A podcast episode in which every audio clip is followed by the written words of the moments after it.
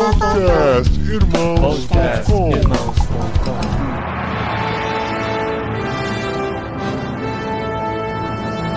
Olá, pessoas! Podcastirmãos.com de número 446 entrando no ar. Eu sou o Paulinho, estou aqui com a esposinha Adriana, que tá cada dia mais chocada de ver como Tolkien copiou a J.K. Rowling. Olha isso! Isso é verdade, gente. Eu vou trazer aqui esse paralelo pro podcast. Vai ser muito útil pra vida de Não, vocês. mas vamos combinar que vai ser a última vez que esse nome vai ser citado aqui, tá? Ah, não Eu- mesmo. Eu, eu já profanei demais esse episódio. Eu sou a Adriana e eu estou aqui com o Rafael, o bolseiro oficial. E, Rafael, não fique chocado quando eu trouxer aqui as semelhanças de Tolkien pro Senhor dos Anéis e Harry Potter. Nossa, deixa eu apresentar Fala- fala de de novo. novo, vai. Sabe por quê? O Paulinho roubou a minha apresentação. e aí, eu... Mano, não acredito! então já foi, já foi, tá, tá, tá falado, vai. roubou a minha apresentação. Eu falei, agora? O cérebro assim, vai, vai, você é criativa, você consegue. Você consegue, você consegue. E não consegui. Ai, amor, nunca aconteceu isso, gente. Quantos anos gravando podcast? Enfim, Nunca foi. aconteceu isso a primeira vez. Vocês presenciaram isso. Pedomelon Amino, fale amigo e entre. Vamos agora com o nosso amigo aí, Guilherme Yamarino, aquele que fundou essas cavernas de Nargothrond. Olha, Ninguém vai entender. Ninguém vai entender. Muito bom. eu vou ter que dar um Google, Só, tipo, confesso. conhecimento Deep Web do Tolkien funcionando aqui. é, Ellen Silalume Momentier, eu vou aqui eu vou apresentar pra vocês o Tom Bobadil dos podcasts brasileiros. Com vocês, Paulinho de Gaspar. Aê, Tom Bombadil. Agora eu não sei se você me ama ou me odeia, né? Porque Sim, Tom Bombadil tem essa é, tem essa peculiaridade, né? Cara, a minha relação com o Tom Bombadil é o seguinte: no começo, quando eu li o livro pela primeira vez, eu odiava o Tom Bombadil. Agora eu amo, eu gosto muito Ah, dele. Olha lá. gente, ele é muito É legal. assim que ele me vê, então, olha aí. Muito bem. Pelo menos, né? Hoje em dia é amor. Mas olha só que legal, gente. Surpresa pra vocês que estavam esperando o Senhor dos Anéis só lá no meio do ano, quando combinamos de fazer um episódio especial da nossa série literário aqui do podcast. Nós vamos fazer aqui o guia definitivo pra quem quer ler o Senhor dos Anéis e caiu de paraquedas na aventura. É, você que tá se perguntando, nossa, como a Paulinha Adri leram o livro da Sociedade dos Anéis. Não, nada disso. Nós, assim, estamos bem caminhados pra falar a verdade, mas nós decidimos fazer esse programa aqui com nossos especialistas porque lendo o livro a gente pensou, talvez tenha muita gente que vai ser incentivado a ler o livro com a gente, mas vai cair meio de paraquedas e pode desanimar muito rápido. Então a gente quer dar algumas dicas aqui, esclarecer algumas coisas, todas as coisas que você precisa saber como uma introdução antes de começar a ler o livro pra poder ter uma melhor experiência da leitura do Senhor dos Anéis.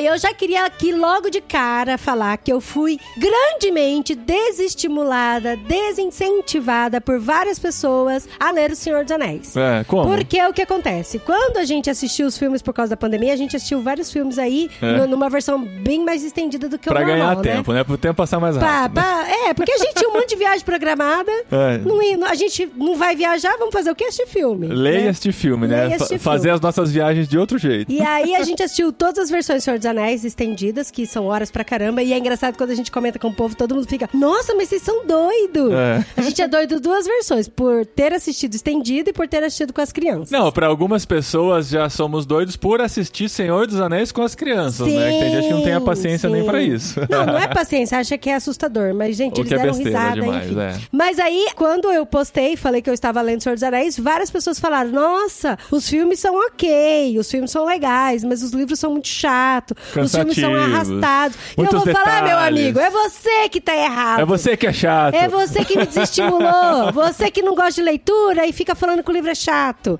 Gente, o livro é muito, muito legal. é Mas, muito bom. se for lido com os olhos corretos, é isso que a gente quer discutir aqui hoje. Porque, assim, na sociedade atual em que vivemos, a sociedade da pressa, a sociedade da urgência, ler um livro como O Senhor dos Anéis pode ser algo muito cansativo, pode ser algo tedioso, porque Ah, é não uma aventura não, lenta. pode, gente? É, Não porque pode, é, não, gente. pode, Pode, Rafael, pode. pode. Não, você não vai perguntar pros fãs. Você não vai Ah. perguntar pros fãs o que, que eles acham. A gente tem que perguntar pras pessoas que estão dizendo isso. E é muito importante a gente ter essa conversa aqui pra que a leitura seja muito mais prazerosa e aproveitada, né? Uma coisa importante pra gente começar a pensar: Senhor dos Anéis tem que ser encarado diferente simplesmente porque é um livro grande, é um livro extenso, né? Isso, isso é importante. Porque assim. Eu achei que você fosse falar uma coisa tão profunda, porque é um livro grande. É um livro grande. Ele é grande mesmo. Não, Eu já li tanto livro grande, mano. Não, pera aí. Pra vocês pode parecer besteira, mas pras pessoas que estão acostumadas às vezes com livros mais rasos, livros mais curtos, aquele livro que você começa a ler sabendo que daqui uma semana você já terminou, é uma coisa. Se entrar numa aventura como O Senhor dos Anéis pensando, nossa, quando será que eu vou conseguir terminar o primeiro livro? Já pode ser o primeiro passo pra derrota. Olha, eu confesso que o Kindle me deixou desanimada. Por quê? Porque a porcentagem do Kindle é dos três. É, a Aí já é porcentagem- zoado. Eu já acho zoado já. A gente deixa no cantinho assim, quanto já evoluiu no livro, né? Você lê, lê, lê, você lê, lê dois lê, dias. lê, lê, lê, lê. É, Tá 10%. nos 11% ainda, cara. E é 11%. 12%. Mas aí, como eu tenho a versão física, aí eu coloco o marca-página, eu olho e falo, ó, já passei da Já metade. damos bastante e tal. Mas vocês não concordam que tem que ter um espírito diferente pra ler um livro maior, assim, uma aventura tão grande como O Senhor dos Anéis? Porque pra mim, assim, eu acho que você tem que entrar na aventura como eles entraram, sem saber quando vai terminar. E vai seguindo. Eu concordo, né? Realmente é um livro extenso, é um livro grande, que exige mesmo um esforço. E eu acho que o primeiro esforço mesmo é a disposição. A pessoa se dispõe a ler, vai navegar ali por essa aventura fantástica, né? Assim como já foi falado, que criaram um certo preconceito assim, mas depois que a pessoa começa a ler, vê que não é nada daquilo, que a leitura é detalhada, mas ela é corrida, né? Ela é muito boa. Então, ela não é detalhada, isso é importante dizer, ela não é detalhada como um José de Alencar, por exemplo, sabe? Olha, não, o José de Alencar não é detalhado, amor. É sim, o Senhora. Muito pouco. Nossa, eu lembro, é eu mais. lembro de três páginas descrevendo a sala onde ele encontrou com a senhora lá, tal, todos os detalhes, tal. Tem esse tipo de descrição. Eu esperava esse tipo de descrição do Senhor dos Anéis, mas ela é muito mais pra frente assim, né? As coisas vão sempre seguindo e tal. E tem um propósito, né? Eu acho que a gente é mal acostumado com os filmes, pelo sucesso que os filmes tiveram, e é ótimo isso, mas o filme ele tem um senso de urgência maior, ele tem um passo mais adiantado, né? E a gente tá acostumado com essas histórias que tem um começo muito curto, onde você já, logo nos 15 primeiros minutos de filme, você já sabe por onde o filme tá indo, como é que possivelmente vai ser a conclusão do filme, então a gente tá acostumado com esse tipo de história. O Senhor dos Anéis, ele começa e demora pra você entender qual é o propósito de tudo aquilo. Por que, que o Frodo tá com um anel? Por que, que eles estão indo pra tal lugar e tal? Então, se a gente vai pro Senhor dos Anéis na leitura do Sociedade do Anel já com essa imagem do filme, aí sim a leitura talvez pode ser truncada, porque realmente as coisas demoram pra acontecer. Demoram muito Agora o exercício acontecer. melhor, o exercício melhor é você ir pro livro e tentar aproveitar o que o livro tá te contando e não o que você viu no filme. Porque você vai ver o que você viu no filme, mas você tem que aproveitar essa leitura. Você tem que aproveitar que os capítulos que estão se apresentando, eles estão te contando uma história particular e aproveitar cada capítulo como um capítulo em si. Acho que aí o passo que nem o Rafa falou aqui, é um passo intenso, sabe? São histórias muito importantes que tem ali no meio. Talvez demore pra chegar naquele momento do filme que você goste muito, mas que dá pra você aproveitar de um outro jeito. É, o filme, ele pode ser um aliado quanto pode ser um vilão. né? no nosso caso, com as crianças, o filme ele é um trunfo muito grande, porque ajuda muito na adequação da história, na, Na visualização na, visualização, na criação dos coisas, personagens e tal. Inclusive, assim, uma vez que você viu o filme, nunca mais você vai conseguir ler o livro zerado de jeito. Não, imaginação. você faz encaixar os negócios. É, Na hora que você você faz. lê a descrição do Passo Largo, você vê o... Você, é, o o Viggo Mortensen, ali, não, não tem tem, não tem como. É a descrição dele que você vê. Por mais que tenha uma característica ou outra diferente, você vai ignorar essa diferença de característica e vai ver o personagem que você já conhece. Mas, assim, por um lado, pode ser muito bom ter visto os filmes, porque faz essa conexão. Quando tem uma âncora que te puxa de volta, né? Você lembra disso no filme, você fala, ai caramba, que legal, tava esperando chegar esse momento, né? Ah, nossa, como é diferente do livro esse momento e tal. Isso aí é uma coisa que você faz o tempo todo. Mas por outro lado, pode ter esse lado negativo, porque o filme é outra mídia, tem uma outra maneira de te prender que não tem no livro. O livro te prende com outra estratégia, né? E assim, igual o Gui falou, né? A gente tem que mudar esse olhar mesmo de você encarar a história diferente. A forma como você encara o filme é de um jeito, a forma como você encara o livro é outra. Porque, assim, no filme tem todo esse senso de urgência e parece que é uma grande aventura gigante o tempo todo. No livro, eles param pra comer, pra dormir, pra dar risada, sabe? Uhum. E eu falo, cara, pera, cadê o senso de urgência, né? Cadê o desespero? E a gente precisa fazer essa mudança na cabeça mesmo, né? Quando eu comecei a ler o livro, eu confesso que eu comecei a ler errado. Eu comecei a ler com esse negócio do, do, Do do filme. filme. sabe? Eu falei, ah, que legal, tá igual o filme. Mas, gente, a hora que começa na descrição dos tuques, dos brandebooks, dos brandevins, dos, dos sacolas bolseiros. Polger, dos- sacolas, bolseiras. Aí eu, eu, aquilo eu passei o olho assim reto, igual na genealogia assim de Jesus, sabe? Não, de Jesus eu até leio. Mas, mas o filho de quem que ele casou com outro filho, que eu falo, gente, eu não sei o nome de todo mundo, sabe? Aham. Mas aí eu parei e falei, não, calma, eu não preciso ler com pressa. Eu posso ler mais tranquilo, até porque a gente não tem data de gravação. É. Aí voltei, eu fui ler tudinho. Aí hoje eu já sei que tem a Lobélia Sacola Bolseiro, sabe? É. Que o Pereguinho é Tuque, que vem de lá, e que o, o Frodo veio dos Brandebooks. E aí você vê que lá na frente o negócio vai se amarrando, né? Então eu coloquei esse óculos diferenciado aí pra ler o livro. Um monóculo, no caso, né? Uma coisa importante de falar no, no início, assim, para apresentar o Senhor dos Anéis a uma pessoa, ou apresentar esse tipo de literatura para uma pessoa, é que o Tolkien ele faz muito bem, tanto com os personagens quanto com a gente que tá lendo, essa calma inicial, essa tá tudo bem, eu tô no condado, vou comer, vou, vou jantar, Um lugar dormir, seguro, vamos passear aqui nas né? florestas. E ele vai ampliando essa visão de mundo. Então, o livro começa num condado, que é um território pequeno, super pacífico e tal, e aí a aventura ela vai se ampliando Sim, e ampliando e verdade. ampliando. Então você tem que estar preparado para isso, para você começar devagar, para você começar pequeno, para você começar num universo tipo uma cidadezinha do interior. E aí você é apresentado com um negócio que é um mundo inteiro, sabe? Então é meio que isso que o livro vai fazer com você. Espere isso, não esse negócio de divergente e outras coisas aí que já começa tudo frenético e tal. Viu? Mas é legal porque é o entretenimento, né? Não sei se vocês vão ficar chocados com isso. Mas é, foi feito pra divertir a gente. Foi feito pra Exato, distrair. exatamente. Foi feito pra te provocar criatividade, provocar sentimentos e sensações. Porque, cara, pra mim, o livro faz isso. Ele me provoca o tempo todo. Me provoca a rir, a chorar, a ficar tensa. Então, assim, eu tô numa parte do livro agora que eu tô brava que eles não chegam no lugar porque o outro menino tá doente, sabe? Então aí você te fica ansiosa com esse negócio. E o menino não vai erra chegar o caminho nunca. ainda. Cadê o cavalo branco que não aparece? Eu não falei do cavalo branco. Então ele te provoca isso, né? Ele te gera isso. Então não tem por que você pular correndo, sabe?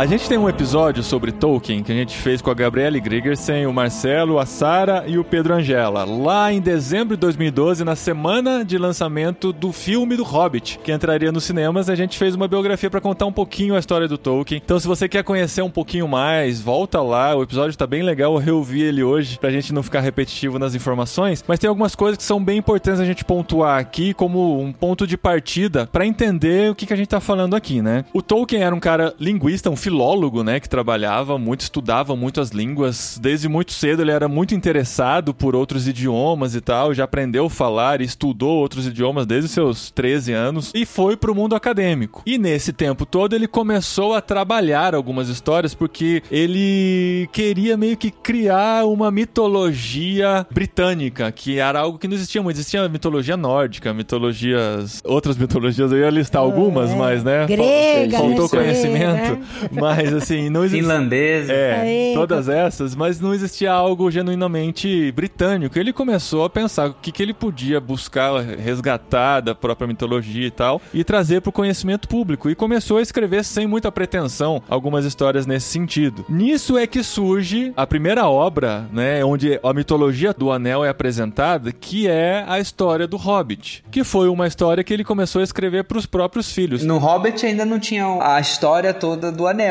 Era só o anel. Exato, é. Lá. Então a história do Senhor dos Anéis ainda nem tava feita, assim, não tinha conexão. Mas era um anel mágico que fazia desaparecer já. É, né? Era um anel mágico isso. X. Então. Tanto que tem a correção Sim. aí no Senhor dos Anéis, vocês vão ver quando você tá vendo. Um detalhe a mais aí que 20 anos antes do lançamento do Hobbit, você falou da mitologia que ele estava criando para a Inglaterra, ele já esboçava ali a sua mitologia, né, com o conto ali já começando sobre Que se chamava Earendel, mas já era dentro da Terra Média, era dentro dessa mitologia, já dentro do legendário, né? Bem antes do Hobbit. O Hobbit ele meio que encaixou depois dentro dessa mitologia. Desse né? universo que ele já estava criando. É, não começou exatamente com o Hobbit. O Hobbit veio quase 20 anos depois do que ele já estava esboçando ali, porque a técnica do Tolkien de escrever é criar um background primeiro, para depois colocar a história em cima. Então, quando ele cita alguma coisa na história, você pode ter certeza que existe uma história gigante relacionada a Por trás. só aquela citação. Sim, isso a gente vê o tempo todo, né? Esse é um, um problema de começar lendo direto o Senhor dos Anéis, sem esse background todo, porque vão ter muitas referências que vão puxar lá de trás. E é claro que se você não conhecer, você consegue passar por cima e tal, até entender um pouquinho da história, porque é apresentado, é feita alguma referência, mas se você conhecer, você vai aproveitar muito mais da experiência, né?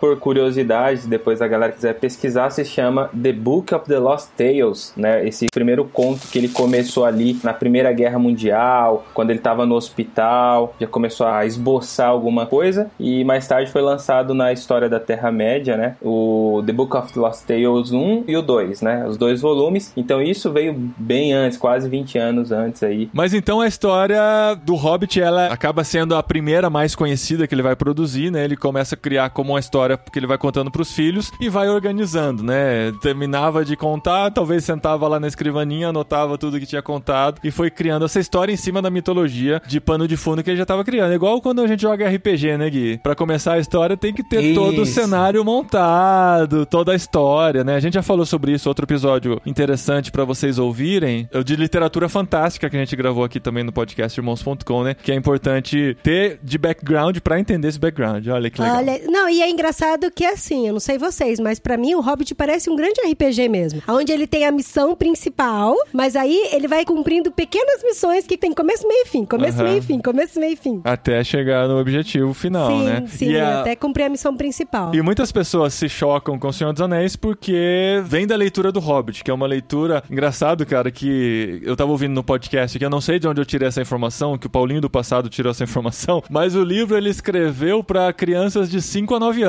cara, o Hobbit assim, né? Então assim, é um livro bem infantil que hoje a gente lê, vê que não é tão infantil assim, porque, né, o mundo é diferente, mas é uma história bem mais simples, bem mais corrida, bem mais com esse senso de urgência. Mas a história do Hobbit, ela é muito importante como ponto de partida pro Senhor dos Anéis, que inclusive o Senhor dos Anéis, ele começou a ser escrito já na sequência. Assim que ele terminou o Hobbit, ele começou a escrever o Senhor dos Anéis antes mesmo de publicar o Hobbit, porque os editores acharam interessante expandir esse universo desde então. Na verdade, foi uma jogada de marketing do Tolkien, porque o Tolkien tinha escrito o Hobbit, o Hobbit tinha sido aprovado, ia lançar. Os editores, na época, acho que era Alan Ewing. É, é isso mesmo. É, acho que o Robert Allen perguntou pro Tolkien: Ô, faz uma outra história de Hobbit, porque a gente gostou muito dessa. É, ele pediu um segundo Hobbit, né? E aí o Tolkien começou a escrever uma história aí sobre Hobbit, só que aí ele mesmo contando em algumas cartas falou assim, ó, a coisa ficou um pouco incontrolável.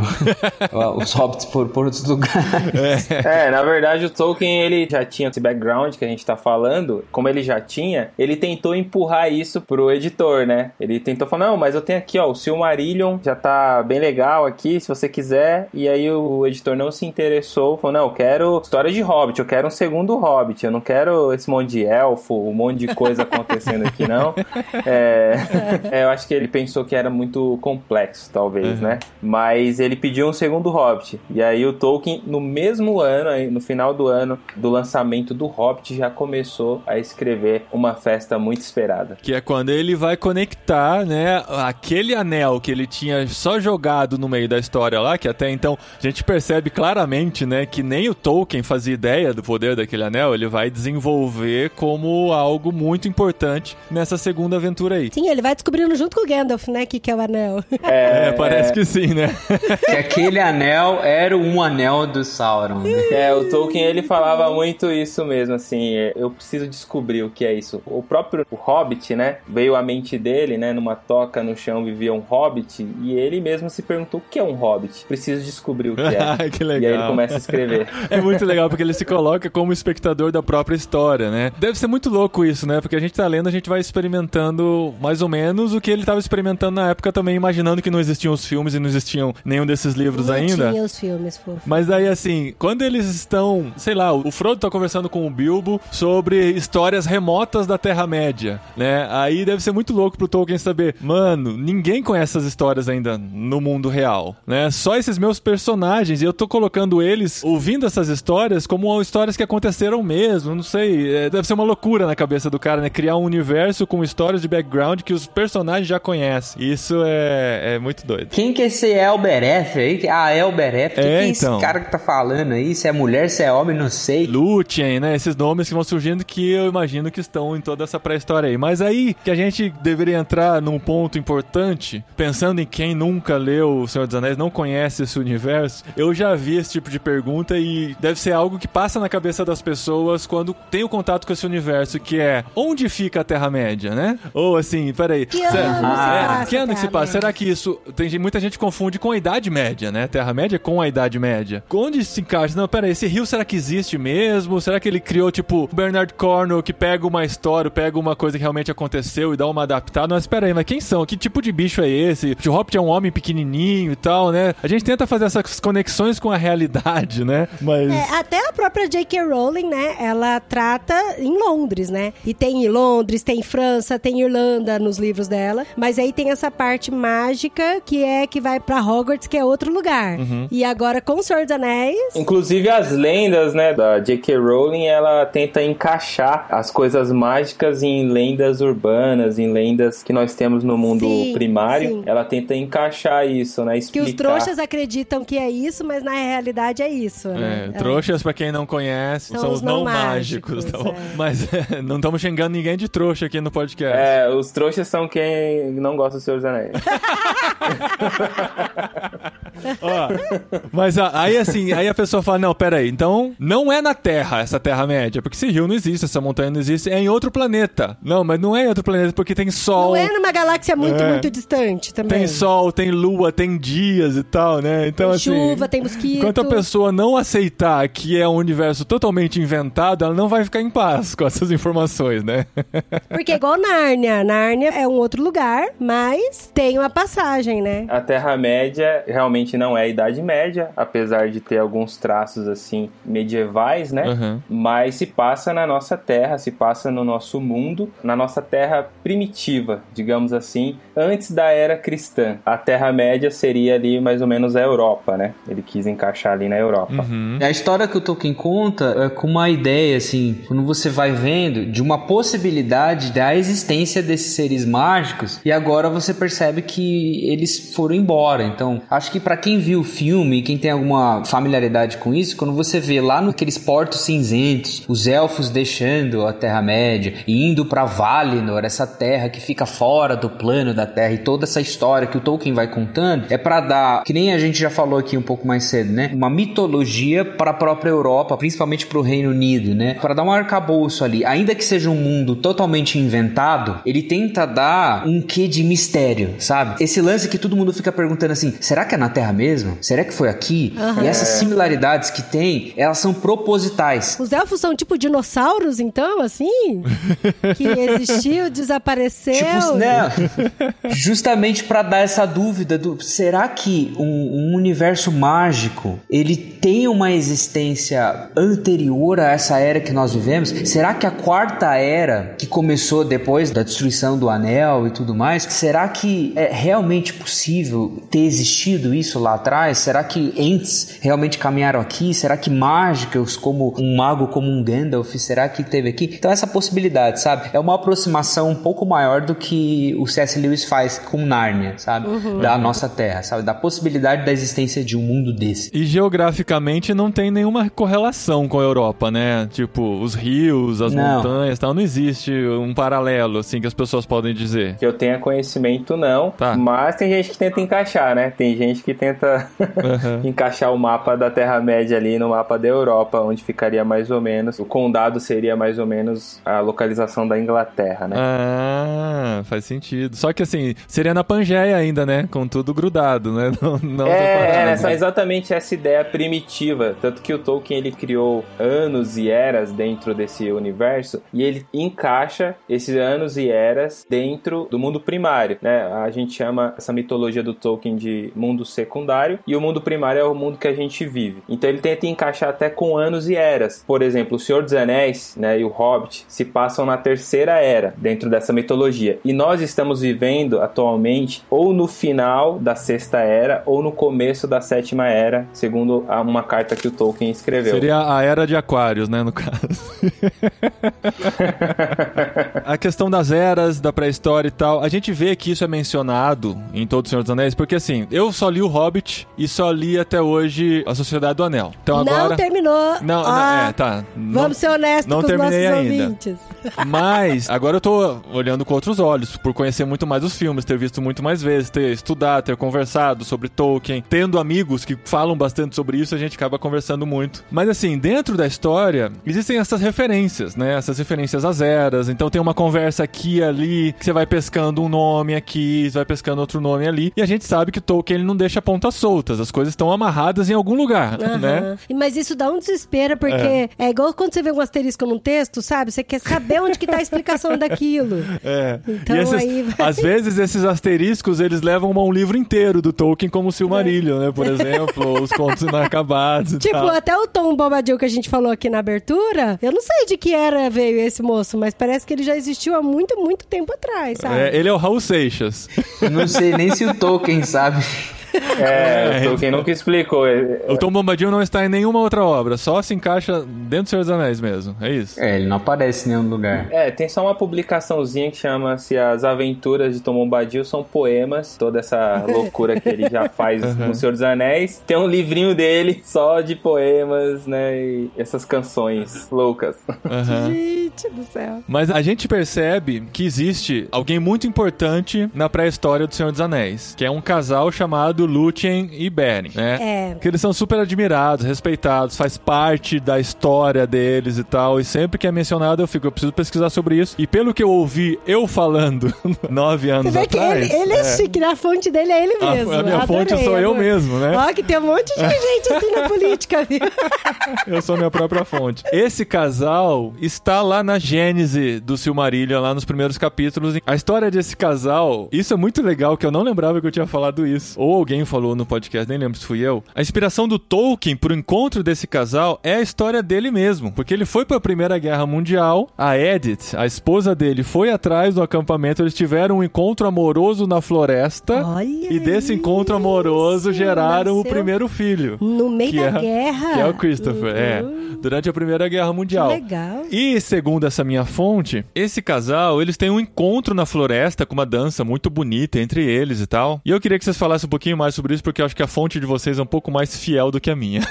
Assim, a história em si não é tão inspirada. Se você for ler o conto de Beren e Lúthien, é um pouco mais sombrio, né? Mas o Tolkien, ele declarava que ele era o Beren, que é o humano, o homem, né? E a esposa dele, a Idif, era a Lúthien, que era uma elfa, né? De grande renome aí. Tanto que na lápide deles tem lá Tolkien, Beren, Idif, Lúthien, né? Uhum. Agora a história em si, essa parte da dança, pode sim, né, ter a ver, porque realmente aconteceu algo parecido na vida dele, mas a história no geral de Beren e Lúthien é bem, bem sombria assim, muito legal, gerou até um livro próprio, né, tá dentro do Silmarillion, mas tem um livro Beren e Lúthien, né, e tem no Brasil também essa edição. Se o Tolkien vivesse mais uns 100 anos, esse universo ia ser uma coisa monstruosa, cara. Até a última semana de vida dele, ele ainda tava mexendo nesse universo. É, então. Tava mesmo. A importância do Beren e da Lúthien é ser um casamento misto entre homens e elfos. Então, o Beren é um romano, filho do Barahir. Inclusive, no Senhor dos Anéis aparece um tal de anel de Barahir aí, é esse anel. E a Lúthien é uma elfa, filha de um rei élfico. A mãe da Lúthien, ela é uma maia, tipo uma semideusa, assim. É importante a gente falar porque o Aragorn e a Arwen, que é filha do Elrond, do elfo que aparece lá, que o Hugo Weaving faz no Senhor dos Anéis, também é um casamento misto, assim, entre um humano e uma elfa, que é uma rima poética dentro disso, e o Tolkien faz alguns casamentos mistos ao longo de toda a jornada dele. Parece que ele tinha uma preferência sobre essas grandes histórias, porque os grandes contos do Tolkien são baseados nesse tipo de casamento, sabe? E os que ele não fez, o Peter Jackson fez também, né? Que foi no Hobbit colocar mais um. Ah, esse negócio lá não, aí não, gente. Aquele foi esquece, muito ruim. Esquece, não, não.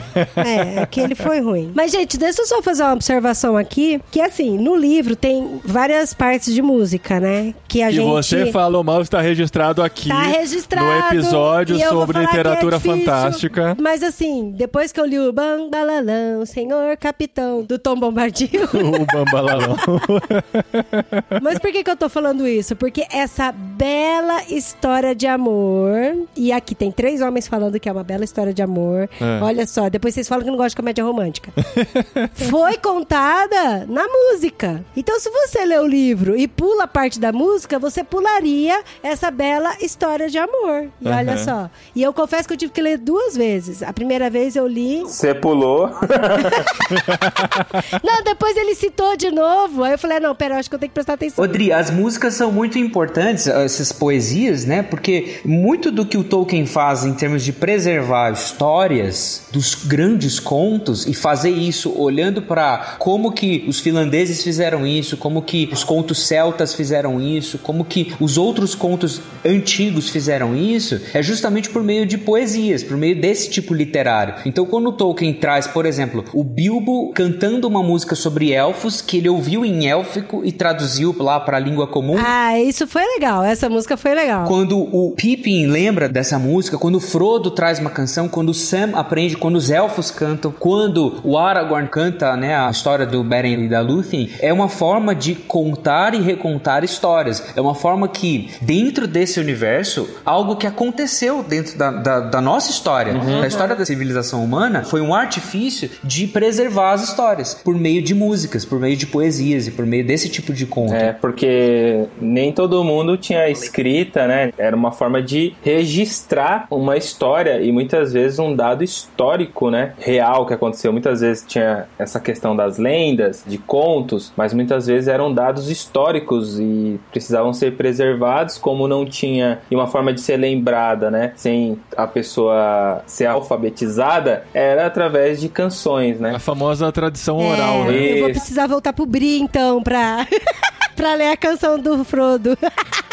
Aquela eu pulei, gente, desculpa. Eu vou ler de novo. Não, e aí, para os cristãos presentes, e a gente gosta muito de enfatizar a importância da palavra de Deus pra gente, né? A importância da Bíblia pra nós. A Bíblia, dentro das suas formas literárias, muitos trechos bíblicos são poesias. Então você tem vários trechos de Gênesis de poesia, muitos trechos dos livros proféticos é poesia. Os Salmos, obviamente, é poesia, isso é o que a gente mais está acostumado. É uma forma literária que está, inclusive, dentro da palavra de Deus, que está, inclusive, em suma importância dentro dos estilos literários que o próprio Deus escolheu para contar a sua história. Então é um estilo literário importante. Então não pule as canções. pelo Gente, de não Deus. pule, não pule. Eu vou voltar na do Bri, mas essa história do Beren e da Lúthien é muito linda. Mas gente. precisa, assim, é, não pule, mas precisa de uma atenção redobrada pra se conectar com as É. canções. Não são fáceis. É, é verdade.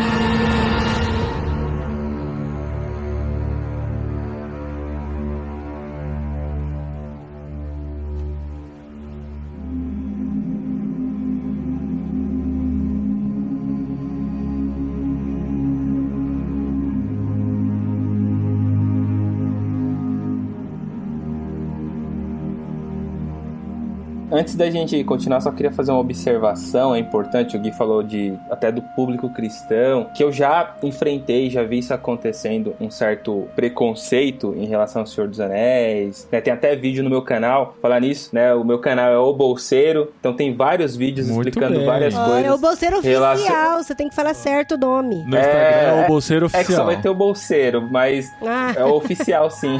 Não, mas é porque no Instagram outro. tem que No pôr Instagram o tá o bolseiro, bolseiro oficial. Sim, sim. Mas tem um canal lá, o Bolseiro Oficial também, né? E eu explico um pouco sobre o cristianismo dentro da obra do Tolkien, mas também na vida dele. Porque muita gente não sabe que o Tolkien ele era cristão, né? Ele era católico Uhum. e ele chegou a afirmar que O Senhor dos Anéis era uma obra cristã, uma obra católica. Então é bom a gente entender isso que ele tinha essa noção. Ele fala que ele percebeu isso na revisão, ou seja, quando ele escreveu, antes de revisar, ele não tinha essa noção, mas por ser cristão, ele acabou passando princípios e valores cristãos para a obra, sem perceber. E aí na revisão ele percebeu que a obra ela estava bem cristã e ele manteve isso. E é é bom a galera saber que o Tolkien era cristão, O Senhor dos Anéis é uma obra cristã. Quem é cristão vai perceber vários traços relacionados à Bíblia, ao cristianismo dentro do Senhor dos Anéis, dentro do Hobbit, dentro do Silmarillion, que é o Gênesis ali da Terra-média, dessa mitologia, né? E outra coisa que eu queria ambientar a galera, tudo estou falando porque a gente tá nesse tema de preparar a galera para Ah, ler sim, O Senhor dos perfeito. Anéis. Então é bom o pessoal saber quem foi Tolkien, como que ele escreveu e também ter uma noção da época que ele escreveu, Sim. né? Por exemplo, o Hobbit foi lançado em 1937 e o Senhor dos Anéis, a Sociedade do Anel e as Duas Torres em 1954. O Retorno do Rei em 1955. Então tem muito tempo. E olha que legal. Olha o paralelo que eu acabei de perceber, se eu não fiz as contas errado. Ah, Vai entrar na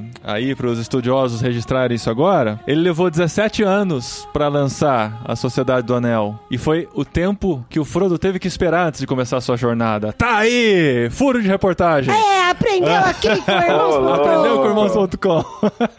O Gui vai corrigir, amor. amor. Não, mas é porque esse processo dele é muito interessante, né? Porque ele começa animado, aí assim, surge uma Segunda Guerra Mundial no meio da história, sabe? Que aí ele tem que ir pra outras prioridades. Ele era professor, aí ele continuou escrevendo durante a noite. Dois anos depois ele chega, eu achei bem legal porque a gente tá gravando esse episódio no momento em que eu cheguei diante do túmulo de Balin, que é onde ele dá uma travada na escrita. né? Ele fica durante um ano sem voltar pro livro por causa de outras demandas e tal, e meio que um bloqueio criativo que ele teve durante um ano. Espero que eu não leve esse tempo todo pra voltar a ler o livro. Então, assim, ele foi escrevendo, a jornada dele foi acontecendo. spoiler. O quê? Túmulo de Balin. Ah, mas tem no filme, gente. sim, sim, sim. Apesar de ser um pequeno spoiler mesmo. Não sei como que ele arrumou tanto tempo, né, Pra desenvolver um, um universo gigantesco, porque a galera acha que só tem o Hobbit e o Senhor dos Anéis, mas tem um universo gigantesco, como a gente falou já de background, né? Então não sei como ele arrumou tempo, inclusive outra curiosidade pra a galera saber da época de Tolkien, assim, que ele viveu, ele lutou na Primeira Guerra Mundial, né? Na mesma batalha, outra curiosidade, na mesma batalha, a Batalha do Somme, depois pesquisem aí, na mesma batalha que o Hitler lutou, só que o Hitler lutou pela Alemanha, né? E aí o paralelo, o Tolkien sobreviveu a essa batalha e fez tudo o que ele fez, né? Toda essa mitologia. E o Hitler também sobreviveu a essa batalha e fez todas as cagadas que ele fez. É verdade. E uma das coisas incríveis do Senhor dos Anéis, de toda a obra do Tolkien, né? É que é uma obra tão complexa e tão bem pensada, tão bem trabalhada, né? Que não são só teólogos e filósofos que estudam ela, né? Tem geógrafos que estudam ela, tem químicos, tem culinaristas, né? Tem Tem filólogo, filólogos, linguistas. Então, assim, é tem uma obra. podcaster É. que estuda ela. Não? E assim, e não param de sair livros, né? A gente tava conversando aqui no grupo do Telegram. O Gui colocava umas fotos de livros sobre Senhor dos Anéis de um lado, o Rafa colocava de outro e tal. Aí, assim, era a competição de quem tinha mais referências ao Senhor dos Anéis. Aí o Lucas, que tá no grupo com a gente, não pôde participar, ele mostra a foto do livro que ele participou escrevendo sobre o Senhor dos Anéis. Então, Nossa, assim. gente. não, quem postou a foto foi você, inclusive, Dri. Fui eu, ele participou, ele deu de presente, eu não sabia que ele tinha participado. Ele tem um capítulo lá. Então, assim, é legal. Uma obra inesgotável, com muitas informações que dá pra gente crescer e desenvolver e aprender muito, inclusive pra nossa vida cristã, né? Gente, eu confesso que neste momento eu estou com dó de vocês dois, sabia? Por quê? Porque eu ainda tenho todo esse mundo pra descobrir, pra me maravilhar, pra sentir borboletas no estômago. E vocês não, vocês já conhecem. Mas essa é a magia da obra de Tolkien. Eu perdi as contas de quantas vezes eu li O Senhor dos Anéis. Tô relendo, tô terminando de novo, né? Chegando no finalzinho ali. E todas as vezes eu me surpreendo. É algo mágico aí, essa questão da Terra-média, da mitologia do Tolkien, que toda vez que a gente relê, e a gente tem essa sede, né? Depois, essa fome, depois que você termina, igual eu falei, você procura outras coisas, uma continuação, ou algo antes, ou durante, outras obras do Tolkien. Aí você lê, e aí chega um momento que acaba, né? E você começa a reler. Mas Chega um momento você começa a acaba, reler, cara. igual o Gui falou, né? Tipo, todo ano ele lê O Senhor dos Anéis, Gui. E todo ano você vê alguma coisa diferente, né? Você pode dizer que você já leu tudo que o Tolkien escreveu? O que já foi publicado? Escrito por ele? Não. Não. Não, não. Não, mas vocês têm muita vida pela frente ainda. Eu tenho History e não li todos ainda, então. É muita coisa. Explica o que que é o History, que a gente mencionou isso no programa 2012. Foram 12 volumes publicados pelo filho dele, pós-mortem, do Tolkien. O que são esses 12 volumes que a gente não sabia explicar na época? É, a história toda é a seguinte: o Christopher Tolkien, que é um dos filhos do Tolkien, morreu ano passado, inclusive. Ele meio que herdou essa obra do Tolkien, né? Então, depois que o Tolkien morreu, ele começou a fuçar nas coisas, nos manuscritos e tal. E todas essas histórias que a gente falou aqui, do Silmarillion, Primeira, Segunda Era, Filhos de Urim, Beren Lúthien, a Queda de Gondolin, tudo isso ficou na mão do Christopher para olhar, editar e ele começou a editar. O Silmarillion foi lançado depois que o Tolkien morreu. Contos inacabados. É, o, o Tolkien, ele deu permissão pro seu filho Christopher fazer o que quisesse com a obra dele após a morte, inclusive destruí-la, se ele quisesse. Ah, que legal. Então ele deu essa permissão, porque o Christopher, ele era um crítico da obra do pai, né? O pai mandava os trechos e ele comentava o que, que ele estava achando. Então ele era um crítico ali. Inclusive, outra curiosidade, o mapa da Terra-média foi o Christopher Tolkien que desenhou Ah, pro pai dele. legal. Se você pegar o mapa, vai estar lá as iniciais do Christopher bem pequenininhas, lá embaixo, CJRT. Tá no mapa, nesse daqui que tem escrito o oeste da Terra-média no fim da Terceira Era. Então é o mapa mais completinho aí. Tem nessa nova edição da Sociedade do Anel, na última guarda. Ah, tá dentro do título, CJRT. Mas também, assim, o Tolkien morreu e falou pra ele, ó, você pode fazer o que quiser, inclusive destruir. Aí ele percebeu que ele era o Smaug, né, sentado naquela pilha de moedas de ouro, né? É, e começou. destruir. Acho que o Christopher fez um baita serviço, assim, em relação à obra do pai dele. E, e muito das lacunas que tinham que ser preenchidas, inclusive em alguns desses grandes contos, nas lacunas que tem de escrita mesmo, às vezes tem parte da história que não tinha e tal. O Christopher mesmo ele foi editando e escrevendo algumas partes, né? Então ele continuou o trabalho do pai, produzindo esses livros. E o History of Middle-earth, que é isso que a gente estava falando, de 12 volumes, contam todas as eras, vários desses manuscritos e umas notas de comentários sobre a escrita, o como que foi, qual é a origem desse nome, por que, que é esse nome, por que, que mudou desse nome da versão original para a versão final desse estilo, a opção de língua élfica, runa anânica, todos esses comentários, eles vão existir ali nesses 12 livros. É um compêndio bem mais acadêmico, não é algo que você vai pegar e ler na rede deitado, mas é algo que é interessante que dá a abrangência do universo do Tolkien, né? É, seria mais ou menos como assistir o making off do filme, né? Você vai vendo como que foi trabalhado, produzido tal. Paralelamente falando, né? Que não é a aventura em si, mas são os bastidores. Não, contém também a aventura em si. Ele coloca o material bruto do pai, mas assim, bruto entre aspas, porque ele dá uma ajeitadinha, uma editada, né? Sempre ele deixa bem claro que ele não acrescenta, não remove nada, ele tenta deixar né, o mais original possível, mas são esboços, né? São rascunhos muitas vezes, são notas de rodapé, então ele tem que organizar ali e depois vem com as notas explicando. Então, assim, tem história sim, a história da Terra-média, tem muito da história, inclusive é utilizado o material da história da Terra-média para lançar os materiais posteriores, até o próprio Silmarillion, os três grandes contos. Né? O Silmarillion saiu da história da Terra-média antes da história da Terra-média ter sido lançada, né? Porque o Silmarillion é de 77 e a história da Terra-média começou em 84. 4. E o Tolkien morreu em que ano? Em 73. Tem um dos livros do History que chama Lost Road and Other Writings. O Lost Road é um conto que o Tolkien topou escrever numa competição com C.S. Lewis. Eles tinham que escrever sobre ficção científica. O Lewis ficou com a viagem espacial e aí surgiu Para Além do Planeta Silencioso, Perelandra, aquela força medonha ou aquela força Fortaleza estranha, medonha, depende né? da tradução. É. A gente tá fazendo também no literário esses livros. Já fizemos os dois primeiros. É basicamente uma aposta entre o Tolkien e o Então, Lewis essa aí. aposta a gente sempre levanta ela e nunca chega na hora do Tolkien, né? Uma vez a gente falou que o Tolkien não tinha cumprido sua promessa, né? Mas o Gui já veio falar pra gente, não, foi cumprido assim nesse conto aqui. Qual que é esse conto? É, mais ou menos, porque o Tolkien começou a escrever um conto sobre viagem no tempo. E tem pouco do conto, são alguns capítulos só, o começo da história e uma parte do final. É um pai e um filho que descobrem que de alguma maneira eles são descendentes daqueles homens de Númenor, que era uma ilha que ficava assim. O Aragorn, pra você ver, do Senhor dos Anéis, ele é um descendente de Ah, De Númenor. sim. Númenor, sim. né? Então, Númenor é uma coisa que eu fiquei me perguntando também. É uma ilha que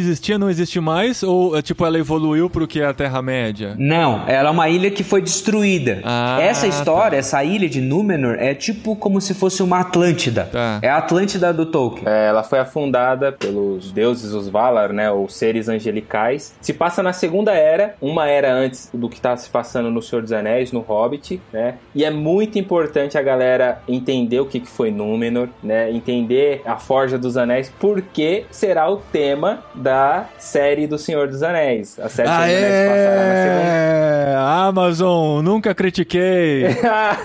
Agora não, né? Mas se passará e contará a história, né, do surgimento de Númenor, dos Númenorianos, né, o povo que habitava ali. E isso é dentro da Terra-média, isso é dentro dessa mitologia. Que o Tolkien começou aí, igual o Gui tá falando, né, Gui? Você pode continuar aí dessa história de viagem no tempo, ele misturou as coisas, né? É, é importante porque na história da viagem do tempo, esse pai e esse filho descobrem que eles são descendentes de Númenor e eles viajam no tempo até o ponto um pouco antes de Númenor ser afundada, nessa história que o Tolkien já tinha escrito, que é toda a história que acontece nessa ilha e tal, tem até envolvimento do Sauron disso. É interessante falar isso porque é muito provável que a série seja mais ou menos nessa fase. Essa é a minha aposta para a série que a Amazon vai lançar em cima da obra do Tolkien. Aí esse pai e filho vão em viagem no tempo. Só que assim, tem três capítulos sobre isso, é um, um trecho só. Então tá lá nesse livro do History, Lost Road and Other Writings. Tolkien cumpriu em termos a aposta. Então ele não acabou a história, mas tá lá a proposta. É, não terminou, né? Não terminou, não. Não consegue, não Devia consegue. estar Terminou. dentro de contos inacabados, então, né? É que não entra dentro da mitologia de fato essa história aí. Ele pegou um gancho da mitologia, ou seja, Númenor, e colocou dentro dessa história mais ficção científica, né? Foi tipo uma gambiarra, digamos Uma assim. gambiarrazinha. Ele fez a gambiarra pra cumprir a resposta. Como ninguém conhecia Númenor, não tinha sido lançado nada, ele falou assim: eu posso fazer o que eu quiser aqui que ninguém vai saber. Aham. Só que no final, né? Vão morrer depois. A gente ficou sabendo. Aham. Legal. Ô, gente, mas lendo o livro do Senhor dos Anéis, eu sei que tem aí, igual vocês falaram, né? Que tem várias pontas puxando, né? Que tem as histórias paralelas. Mas só lendo os livros do Senhor dos Anéis, a gente consegue entender muito bem a história, né? Não deixa nada a desejar. Sim. Que assim, por exemplo, eu vi algumas coisas sobre Angmar. E eu ainda não entendi quem que era Angmar, o que que ele foi, o que que ele fez. Mas assim, se não tiver dentro do livro, ok, eu vou entender a história normalmente, É, é né? porque e mais outras coisas Faz sentido, nesse sentido. Porque É. isso pode assustar também as pessoas de Sim. saber que o universo é tão grande, tão grande, que se a gente só lê uma obra, a gente não vai Ah, é, ter a então. experiência Ah, completa. nunca na minha vida vou assistir Supernatural porque tem 17 temporadas, entendeu? É. Então é nesse sentido. É bom explicar isso, que o Senhor dos Anéis, até mais que o Hobbit, ela é a obra mais completa do Tolkien. Uhum. Então, ela meio que se basta, entendeu? Ela consegue, a pessoa consegue ler tranquilamente sem ler mais nada, assim. Tanto que você até mesmo falou, né, Paulinho, que ele tem um prólogo ali, ele já explica um pouquinho do que Sim. aconteceu no Hobbit. Sim. Então, o Tolkien, ele já pensou nisso, em fazer uma obra, e foi a obra, como você fez o cálculo aí, 17 anos, que ele ficou ali em cima dela até o último momento de lançamento, ele tava revisando essa obra, né? Cara, e ele fala no, no prólogo, de- no prólogo não, né? Na apresentação pra segunda edição, ele fala que ele fez tudo manuscrito, depois datilografou, porque ele não tinha condições de pagar um- uma pessoa que datilografasse com os 10 dedos, né? Então, imagina a dificuldade dele com dois dedinhos lá. Datilografou toda essa história, né, cara, antes de mandar pra edição final. E o Tolkien, ele escrevia em ondas. O que que é escrever em ondas? Ele ia até meio que o final, até onde ele conseguiu criar, igual você falou, foi até o túmulo de Balin ali. E aí depois, se ele colocasse alguma coisa naquele momento, já no finalzinho, que entrasse em contradição com alguma coisa no começo ou no meio, ele voltava tudo do começo, começava a reescrever para aquela coisa encaixar. Aham. Então é, é escrita em onda, ele volta e aí varre tudo. Aí acrescentou alguma coisa, volta, varre tudo de novo. Só que daí ele tinha a limitação de que ele já tinha publicado o Hobbit e não podia alterar, né? Então teve coisa que ele teve que dar uma. É, né? Um jeitinho, dá uma apertadinha ali, né? É, é, é. Tanto que o, quando ele escreveu o Hobbit, ele não tinha a pretensão de escrever o Senhor dos Anéis, né? E aí ele até pensou e começou a reescrever o Hobbit para encaixar melhor ainda no Senhor dos Anéis. O Hobbit ficou um pouco mais sombrio, um pouco mais adulto. Aham. Só que ele não terminou de reescrever o Hobbit numa versão mais pegada do Senhor dos Anéis. Ah, ele chegou a começar a escrever? Olha só. Sim, chegou. Ó, George Lucas já tinha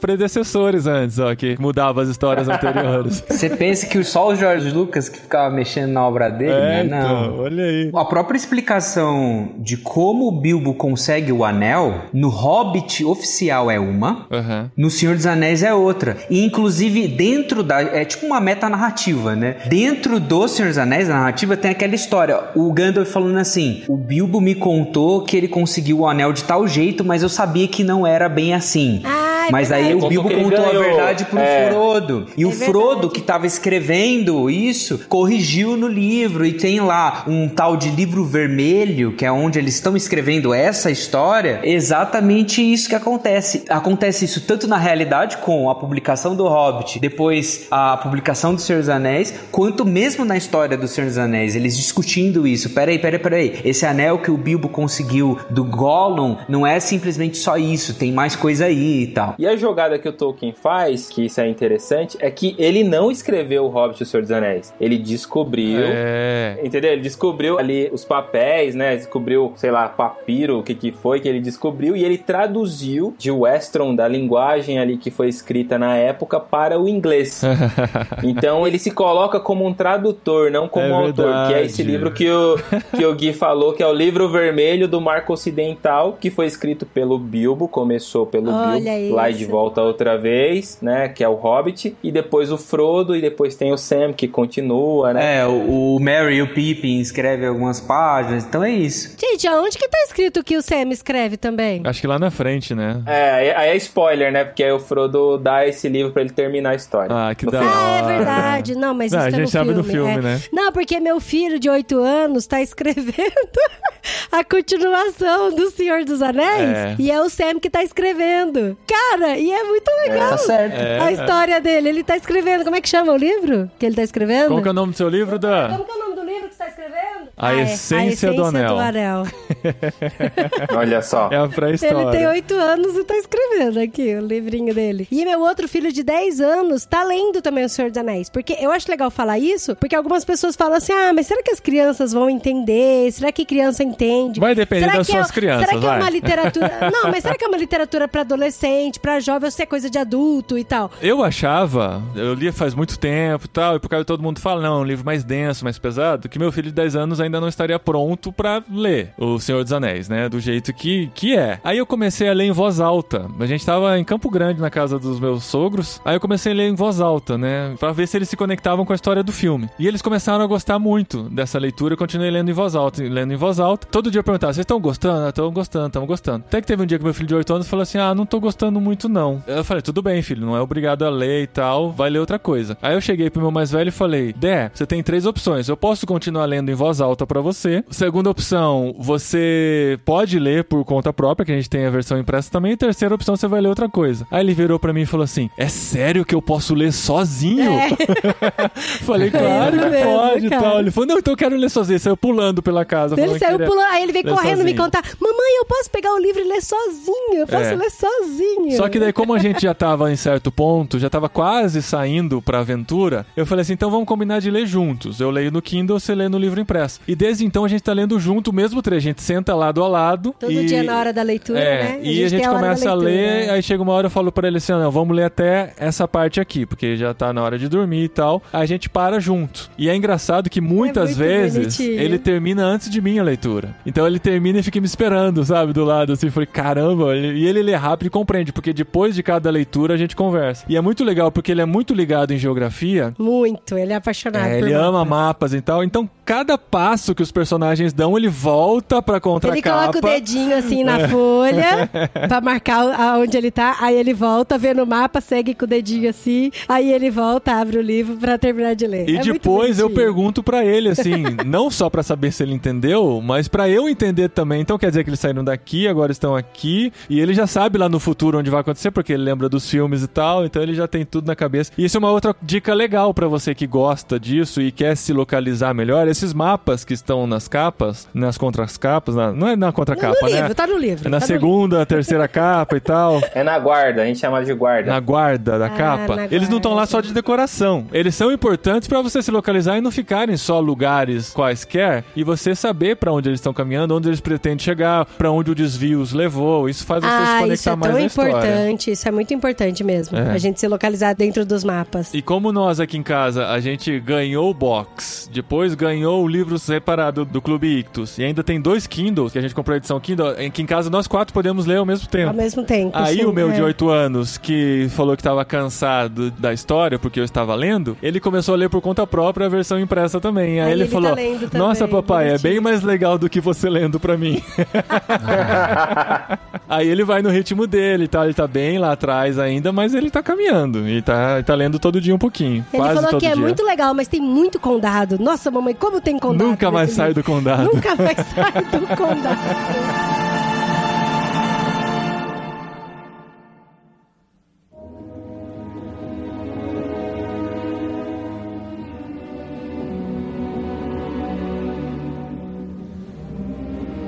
Ai, gente, aí só pra gente terminar, lá no episódio de literatura fantástica, a gente falou que os paralelos com vida cristã ou as lições que a gente pode tirar das obras do C.S. Lewis são muito mais explícitas do que das obras de Tolkien. E eu ouso dizer que até eu, que sou adulto, experimentado, muitas vezes tenho dificuldade de entender o que, que ele quer dizer com essa passagem aqui, sabe? E quando chega em Valfenda, aí é o paraíso, né? Aí você fala, nossa, agora eu consigo entender todos os paralelos, porque parece que lá tá bem explícito, né? Muitas coisas com relação até à vida cristã, à igreja, eu vejo muita coisa com relação a isso lá. Mas pra vocês, assim, sem ler os livros sobre a filosofia ou a teologia do Senhor dos Anéis, o que, que você acha que quem vai ler o livro deve ficar preparado ou deve, assim, prestar atenção? Ah, olha nisso aqui, vê esses paralelos aqui e tal, que você acha que vai ajudar mais na experiência da leitura das pessoas ao enxergar esses paralelos? O que, que vocês acham que tem de legal? A fantasia do Tolkien, toda a construção dele, assim, toda a justificativa dele, por que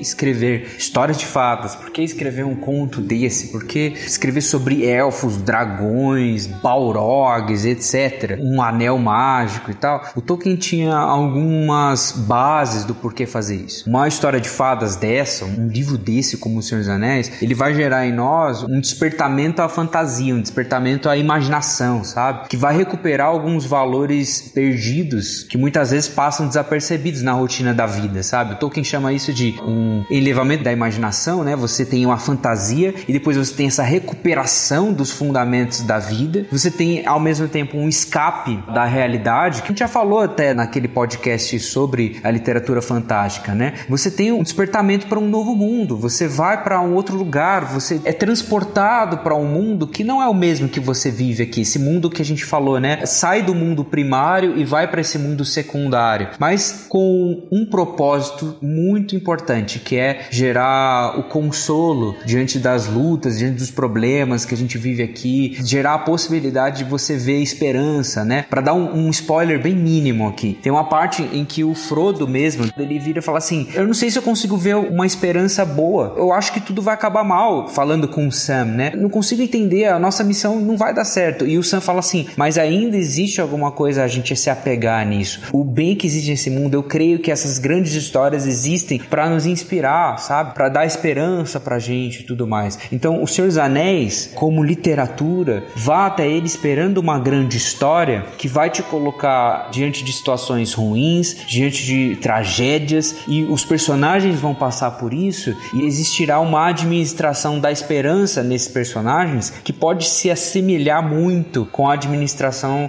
da esperança no seu próprio coração, no como que você vive os desafios que você vê. Você pode não lutar com dragões de verdade, você pode não estar tá correndo numa mina de um Balrog enfurecido, você pode não estar tá querendo destruir um anel, mas com certeza você tem boletos para pagar, você tem problemas de relacionamento que precisam ser resolvidos e todas as coisas que a gente vive falando, né? Então acho que isso é o como você tem que ir para um livro desse, sabe? E é legal porque assim, fica meio cruel se a gente vai pro livro com essa intenção de ficar tirando lição a cada curva do caminho, né? Aí eu resolvi isso na cabeça meio assim, mas tem coisa que não vai ter uma lição que você vai tirar imediatamente ou que às vezes o Tolkien nem pensou, eles só estão num caminho mesmo. Eles só estão enfrentando o dia a dia deles. E às vezes demora três, quatro, cinco dias para parecer uma aventura. Eles só estão andando, dormindo, se alimentando, fazendo guarda durante a noite, de repente vê uma sombra passando ao longe e tal. E isso também tem a nossa vida, né? A nossa vida não é de uma aventura atrás da outra, né? Não é de um dragão para matar atrás do outro, não é de um nasgo à espreita a qualquer momento querendo nos devorar. A gente tem o nosso cotidiano também, né? Tem a nossa coisa do dia a dia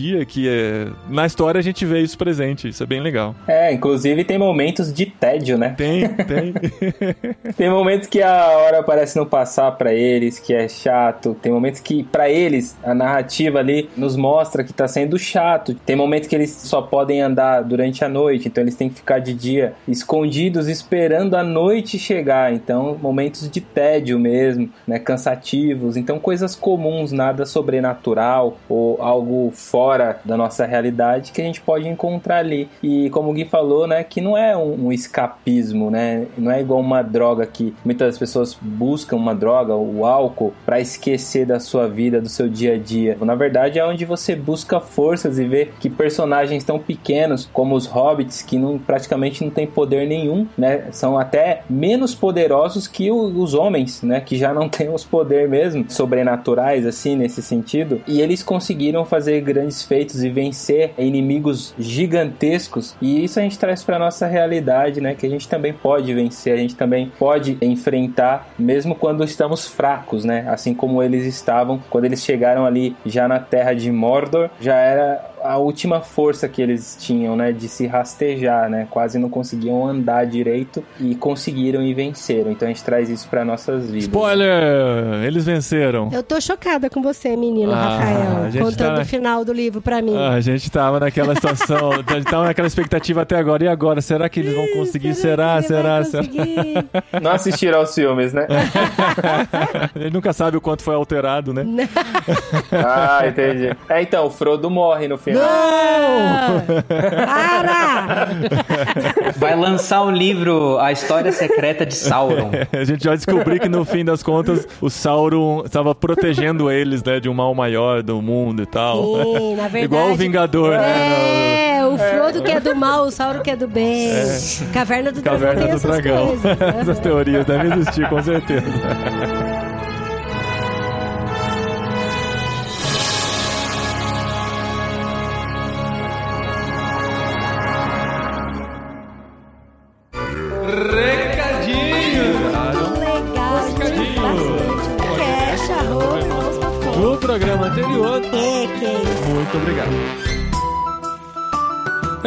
Recadinhos, esposinha! Recadinhos, esposinho, eu achei que você fosse gritar em élfico. Eu estou frustrada. Eu não estou nesse nível ainda, eu estou apenas Frustrada. no sentido de caminhar pra chegar lá, quem sabe, né? Aí você vai falar élfico um dia, então? Diferente dos nossos convidados que já fizeram a apresentação em élfico, eu imagino que seja élfico, né? Que é Gente, eles eu não consegui nem pôr no Google, pra falar a verdade. Mas esse programa foi muito especial pra gente, porque assim, como você já percebeu, nós estamos lendo O Senhor dos Anéis, consegui tirar a Adri das garras de J.K. Rowling. Rowling, Mas é agora por ela está aqui enquanto com a só. gente na Em- Terra-média. Em 2021 eu volto pra Hogwarts. Ah, estamos em 2021. Ai, 2022? desculpa. É final de É? 2021 pra 2022. Você acha que você termina os três livros esse ano ainda? Ah, o louco, tô quase terminando o primeiro. Tá na metade do primeiro ainda. Mas tá, é quase. Já acabou o livro 1. É, é que assim, É. cada livro é dividido em duas partes, pra quem ainda não conhece, né? Então, cada um dos três livros tem dois livros dentro dele, que fica mais ou menos na metade a divisão. Então você está na metade do não, primeiro livro. ficou um pouquinho mais da metade. Porque no final ainda tem mais um punhado de coisas, de É. anotação. Inclusive Tá. tem as músicas em inglês, olha Tem que legal. assim, Então, isso é bem legal é. também, porque a tradução tem que fazer encaixar as rimas, né? Às vezes dá uma forçadinha e tal, e você entende inglês, você vai ter uma imersão melhor na poesia das músicas originais que são cantadas no livro, que legal. Mas a ideia de fazer esse episódio foi porque a gente tava na dúvida se a gente faria um episódio só É, sobre o Senhor dos Anéis, com os Um três com livros. os três, aham. Se a gente faria três, um pra cada livro, mas a gente no fim resolveu fazer quatro, com essa Quatro, introdução por não, aqui. né? Porque estávamos lendo o livro e pensando, talvez tenham pessoas que vão ter muitas dúvidas e podem desanimar lendo o livro por não ter todo esse background que a gente resolveu colocar aqui pra vocês. E o fantástico de ter um podcast é quando a gente tem dúvida, a gente chama nossos amigos que sabem mais, É, traz pro verdade. podcast e conversa sobre os temas. E é isso que a gente tem o prazer de compartilhar com vocês nesse episódio que a gente acaba de entregar aqui. Olha, e eu confesso que quando surgiu essa ideia, eu falei, gente, mas vai dar um programa só sobre o Senhor dos Anéis e Tolkien, sem falar sobre o Senhor dos Anéis, e assim, e sem falar sobre Tolkien, porque a gente já tem um podcast sobre Tolkien. Eu falei, vai dar o quê? 40 minutos de programa? Aham. E olha, dava pra gente ter falado até muito, Dava, muito, muito mais. faltaram coisas que a gente gostaria que tivesse aqui também, é mas verdade. pra não ficar cansativo e pra não desanimar quem já está interessado em ler O Senhor dos Anéis, fica aqui a nossa contribuição. E olha só, gente, eu estou apaixonada pela história do Senhor dos Anéis. Hã? Estou descobrindo muitas coisas. Inclusive, no podcast de literatura fantástica, eu falei que aquelas músicas lá tinha Aham. nada a ver. E olha, gente, Tá eu volto encantada. aqui que eu tô encantada. Pede perdão eu pra tô Tolkien. lendo as Tô lendo as músicas e as músicas fazem sentido, né? Aham, Então é uma gostoso. história, faz Dá pra imaginar uma música meio medieval tocando junto, assim. Dá pra entrar nessa viagem. E se você for com esse espírito que nós dissemos aqui, que é legal ir, você vai curtir muito essa jornada, tenho bastante certeza. E pra você que ainda não sabe, eu acho que tem gente que não sabe ainda. Tem gente que tá ouvindo esse episódio como o primeiro episódio do podcast Irmãos.com, porque tem interesse em Senhor dos Anéis e veio aqui pra ouvir. Então. E tem gente que tá ouvindo do futuro também. Se você tá ouvindo É. do futuro, olha só como a gente tava empolgado nessa época, viu? Porque assim, marcamos nossa data de irmos para a Espanha. Mais conhecida por Terra-média também, né? Terra-média na Europa, então a gente Ah, vai os querer castelos, conhecer de gente, perto os que castelos do. Senhor dos Anéis. Mas assim, se você não sabe, nós estamos na jornada rumo à Espanha. Nós temos Sim, esse chamado sim. missionário, estamos trabalhando nele já há mais de um ano. Era pra estarmos lá no ano passado, foi adiado por causa da pandemia, mas pela fé nós resolvemos marcar uma nova data e ela está bem próxima, Tá digamos muito próxima, porque assim, a gente já deu a nossa festa inesperada, agora estamos nos 17 anos esperando pra de vez sairmos na nossa É, aventura. é. E a nossa aventura já tem data marcada, vai É. ser no dia 22 de abril de 2021. Aê! 22 de abril, o dia que Cabral chegou, vindo de Portugal, nós vamos rumo a Portugal, Nós porque temos uma parada primeiro em Portugal, pra depois ir pra Espanha. Se fosse hoje, não poderíamos, porque os voos pra Portugal estão cancelados. E a gente tomou essa decisão realmente pela fé, imaginando que essa onda da pandemia está no ápice, Sim. vai dar uma abrandada. dar uma baixada. e lá pra abril a gente imagina que pode ir. Então estamos trabalhando com essa possibilidade muito forte, já conduzindo a nossa vida nesse sentido. E por isso que a gente pede que vocês orem pela gente. A gente quer continuar fazendo tudo que a gente faz aqui no Brasil, lá da Espanha, além de se relacionar com espanhóis. Estamos nesse processo, conversando com a nossa igreja, conversando com a Cepal Brasil, conversando com a Cepal Espanha, com diversos amigos, diversos missionários, fazendo essa jornada acontecer. Então ore por nós e se Sim, você sente no coração também contribuir com esse ministério. Entre em irmãos.com barra na Espanha. Queremos completar nosso sustento até o dia 22 de abril, quando partiremos para essa aventura. E você pode ir com a gente também com o apoio financeiro de acordo com o que Deus colocar no seu coração. E entre em cabinirmãos.com.br na Espanha pra você saber também de todos os passos, o que a gente vai fazer lá, tudo que envolve isso aí pra orar pra gente, né? É, lá nós temos o nosso projeto missionário em português. Em português. E com a ajuda de amigos também temos ele traduzido para o inglês Para o inglês. e para o espanhol. Para o espanhol, tem que falar porque tem que repetir, porque daí fixa, né? Fixa. É assim fixa. Então, se você tem pessoas que você acha que podem apoiar esse nosso projeto, não falam português, mas falam inglês ou espanhol, o projeto está lá também. Você pode fazer o download, mandar para essa pessoa e ajudar a gente na divulgação desse trabalho que a gente quer desenvolver lá na Europa. Então, vem com a gente. Siga a gente nas redes sociais, tem irmãos.com no Instagram, no Twitter, no Tem. Facebook, tem nossos perfis pessoais para saber mais, Dri né? De Gaspari no Instagram. Paulinho De Gaspari também. É só procurar por nós, conhecer melhor. Manda uma mensagem pra gente lá, pra você participar com a gente desse processo todo também. E pessoal, na próxima semana volta a série Jet Lag, um episódio muito especial pra abrir o nosso ano aqui. Você não perde por esperar e a gente espera conseguir gravar ainda essa semana, fazendo promessas pela fé. Então, eu tô É. olhando com aquela cara de oi. Não, não tem nada gravado ainda, né? Mas vai acontecer. Semana que vem tem Jet Gente, Lag. vocês descobrem as coisas junto comigo, tá?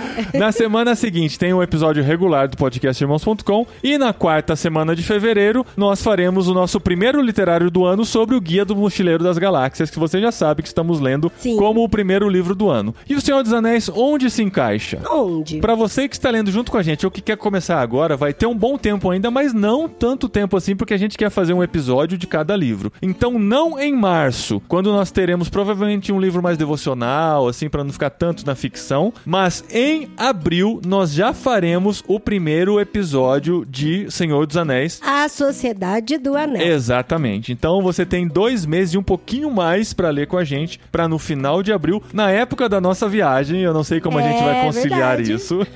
Enquanto a gente vai pra Terra-média, a gente vai junto com Frodo e sua equipe perambular pela Terra-média, pelo menos nesse primeiro um terço da história, que já tem muita coisa pra compartilhar. É isso aí, assim como o Frodo e a equipe fizeram parte do conselho de Elrond, vocês podem fazer parte da cabine de irmãos.com. Olha aí o link. Olha aí, a gente dá uma forçadinha, mas ele vai. Isso. Todos os nossos mantenedores fazem parte da cabine irmãos.com. Seja um mantenedor pro nosso projeto Espanha ou seja um mantenedor do projeto irmãos.com também, né? Então, se você acredita que nós temos muito conteúdo legal sendo compartilhado aqui, você também pode colaborar para que isso aconteça. Então, participe da cabine irmãos.com e você vai ser colocado em um grupo exclusivo no Telegram, onde você vai ter informações sobre os bastidores do site e do podcast. Você vai receber em primeira mão os links para ouvir o episódio que está sendo lançado naquele dia, quando possível até um pouco mais antecipadamente, e vai poder participar de uma conversa muito mais íntima, onde a gente conta com um pouco mais de detalhes tudo o que está acontecendo na nossa vida e no nosso ministério. Para saber mais, entre irmãos.com/cabine e você vai ter todos os detalhes de como ser parte de tudo isso também. Então é isso, pessoas. Até semana que vem. Olha só, tem muito livro pra ler aí, hein? Tem que ler a Bíblia, tem que ler Senhor dos Anéis, O tem que guia. ler o guia. e assim. vai lendo aí, 2021 vai lendo. promete muitas leituras legais por aqui. Até semana que vem, galera.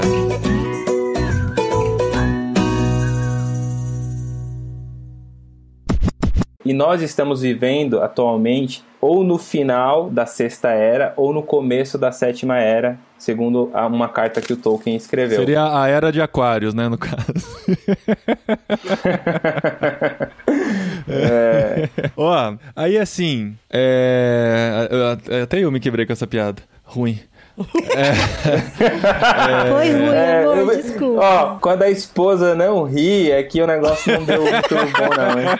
E ó que ela prometeu no casamento, nos votos do casamento, que ela sempre Vou rir das riria das minhas piadas. piadas. É. Pior que eu falei mesmo nos votos do casamento.